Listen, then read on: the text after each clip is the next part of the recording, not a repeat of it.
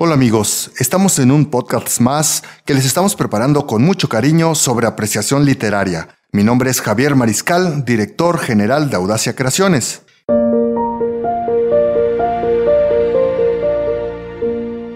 En esta ocasión voy a invadir un poco el espacio de los letrosos porque nos interesa conversar con una fabulosa eh, persona que tenemos aquí, amante de las letras y de las artes, que ahorita vamos a escuchar. Se trata de la maestra Ana Leticia Vargas. Ella es profesora del área de comunicación de la Centenaria Preparatoria de Jalisco, ubicada en Guadalajara, aquí en, en México y ella desde hace 37 años ha sido una apasionada promotora de las artes y las letras y actualmente es colaboradora en una de las salas de lectura de Conaculta. Y, bueno, el motivo por el que está aquí hoy es que es una ferviente admiradora de la obra de Julio Cortázar, lo que la ha llevado a difundir la obra de este autor, de este fabuloso autor, escritor, especialmente en los jóvenes de bachillerato, lo cual ha representado un verdadero reto. Y bueno, platicaremos con ella sobre la obra de Cortázar y todo lo que nos pueda platicar al respecto de su trabajo. Eh, bienvenida, maestra, bienvenida. Nos da mucho gusto tenerla aquí y, y, pues que nos comparta un poco su experiencia y su conocimiento. Muchas gracias, muchas gracias por invitarme aquí en Audacia. No, al contrario. Y pues bueno, yo, yo quisiera empezar esta conversación eh, preguntándole, maestra, ¿cómo fue que usted se acerca a la obra de Cortázar? Bueno, creo que entré por la puerta fácil, por decirlo de alguna manera. Cortázar es un escritor que para todos los conocedores de la literatura suelen eh, ver en él a un autor denso, difícil, con muchas referencias, gracias al universo cultural de ese autor. Pero para mí fue una vivencia muy personal. Vamos a entrar en confidencias. Hace algunos años, bueno, mi madre fue una lectora incansable y ella me había dicho, hija, lee este libro, Rayuela, te va a encantar. Yo le dije, sí, mamá, sí. Y como hacemos los jóvenes, pasé a ignorarla. Y en una ocasión, eh, con cierto novio que yo tenía, nos citamos en un café. Entonces llegué primero, lo esperé, después llega él, se quita la mochila y lo primero me dice, escucha esto. Y empieza. Toco tu boca. Con un dedo toco el borde de tu boca. Voy dibujándola como si saliera de mi mano, como si por primera vez tu boca se entreabriera y me basta cerrar los ojos para deshacerlo todo y recomenzar. Yo estaba que no daba crédito, digo, ¿qué es eso? Me dice, ah, es el capítulo 7 de Rayuela. Le digo, ah, mira, este, qué bien. Dentro de mí dije, híjole, es lo que mi madre me pidió que leyera y no hice caso. Claro que esa noche llegué a mi casa a agarrar el libro y hasta que no lo solté. A esa edad fue un libro difícil para mí por la cantidad de referencias a pintores, músicos, música, varios idiomas, muchas cosas que yo aún no acababa de entender. Lo que sí pasó fue que me quedé enamorada para siempre de ese libro. Y es lo que trato de reproducir, que mis alumnos también queden un poco enamorados de él. Wow, porque yo personalmente le confieso que fui una de esas víctimas de, de, haber tomado rayuela, digamos, antes de tiempo, antes de estar preparado para eso. Y pues me fue como en feria, ¿no? Y, y, pues efectivamente no es un libro sencillo, sobre, menos para primeros lectores o lectores con poca experiencia. Por lo tanto, me me agrada mucho que usted diseñó toda un, una ruta de acompañamiento para los jóvenes que se inician en la lectura, porque obviamente muchos inician en, a esa edad del bachillerato, y que usted los acompañe. Me gustaría que nos platicara cómo es esa experiencia, cómo ha sido esa experiencia de, acompañarlos en disfrutar la obra de Cortázar. Mira, creo que mucho es intuición. ¿eh? Eh, la obra de Cortázar o Rayola en particular, como quieran verlo, no es una, un tema para los salones de clase, ¿no? Pocas veces se hace cuando se habla del boom, eh, por encima, bla, bla, bla, y ya. Y entonces yo, como alguien muy interesada en esto, pues fui descubriéndolo por intuición. Eh, cuando me metí más de lleno en, en, saber, aunque no me había dado cuenta de lo mucho que estaba salpicada mi vida de Cortázar, pero de una manera un poco inconsciente. Pero este, en el año 2014 fue el centenario.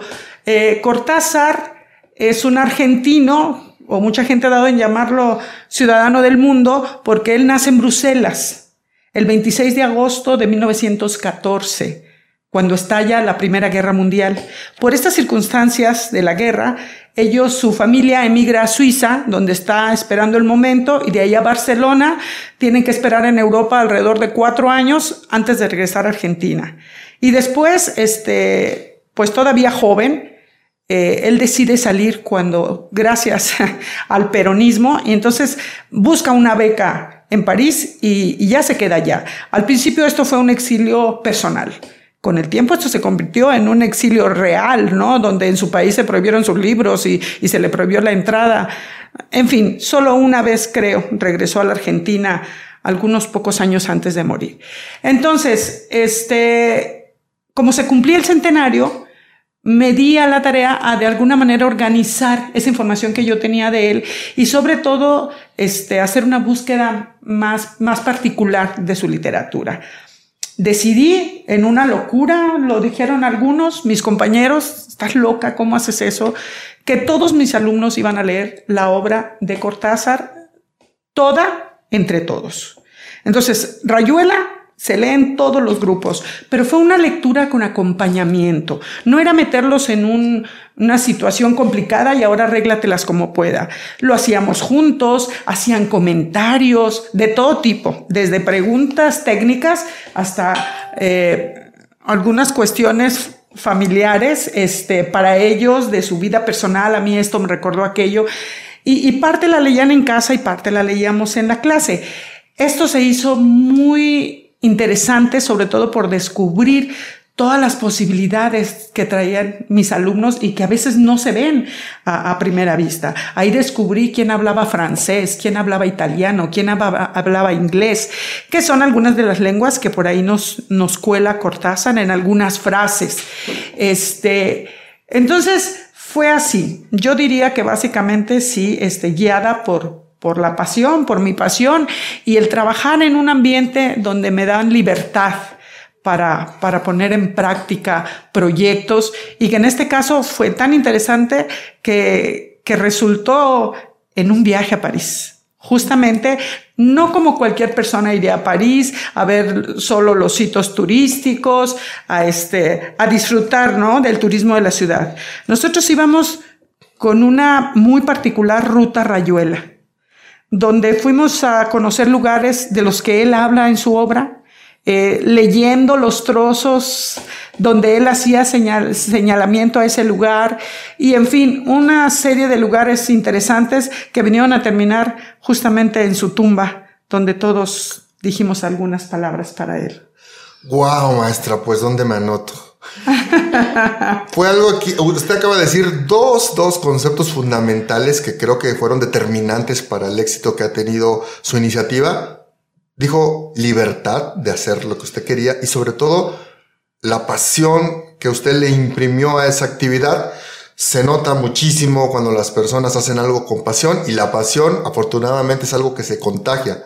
Yo ahorita, si alguien me hubiera eh, eh, expuesto la idea hubiera sido como esos profesores que usted me dice de no, no, no, ¿cómo cree que va a poner a leer a los chicos de bachillerato a Cortázar? Eso pues los va, los va a asustar. Usted lo tomó como un reto y les compartió su pasión y creo, y creo que cuando estas dos cosas se conjugan, nada puede salir mal. Nos gustaría que nos platicara si, si tiene, por ejemplo, algunas anécdotas al respecto, anécdotas que se hayan suscitado durante esta formación, acompañamiento que hace usted en la, lectura de Cortázar con sus, con sus alumnos. Sí, claro. Yo creo lo primero es esa sorpresa de descubrir a alguien que a mí me gustaba mucho lo que hacía, pero que en realidad me di cuenta que conocía poco. Julio tuvo una vida maravillosa. Es más, él mismo asumía que su realidad cotidiana era algo fantástico, como los libros que hacía. Vivía en la fantasía total. Habría que decir que Julio fue un hombre que se creó entre mujeres, se crió entre mujeres. Este, el padre casi en cuanto regresan a la Argentina abandona la familia y no vuelve a presentarse nunca más. Entonces Julio crece con su madre, su abuela, una tía y su hermana. Era el universo de las mujeres, ese universo en el que Julio creció y que, como él mismo algunas veces se reconoce eh, muy sentimental para el amor, diríamos casi casi cursi, pero que lo hizo escribir unos poemas maravillosos que realmente esta faceta de poeta poco se conoce de él. Entonces, eh, desde el primer momento que este ser maravilloso este, aprende a leer, fue un devorador absoluto de libros. Eh, siempre fue una persona muy enfermiza y en una de esas crisis de salud, un médico le da por instrucciones a la familia, a este niño me le quitan todos los libros, este niño tiene que salir al aire libre, al sol, a jugar, a divertirse, a ser niño. Y quítenle los libros ya, por favor. Entonces la mamá, haciendo caso al médico, le quita los libros.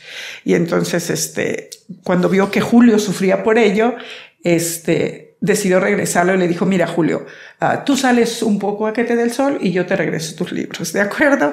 entonces era un lector incansable y maravilloso. Su vida está llena de anécdotas, este, que dicen, no, no, ¿cómo le pasó esto a ese tipo?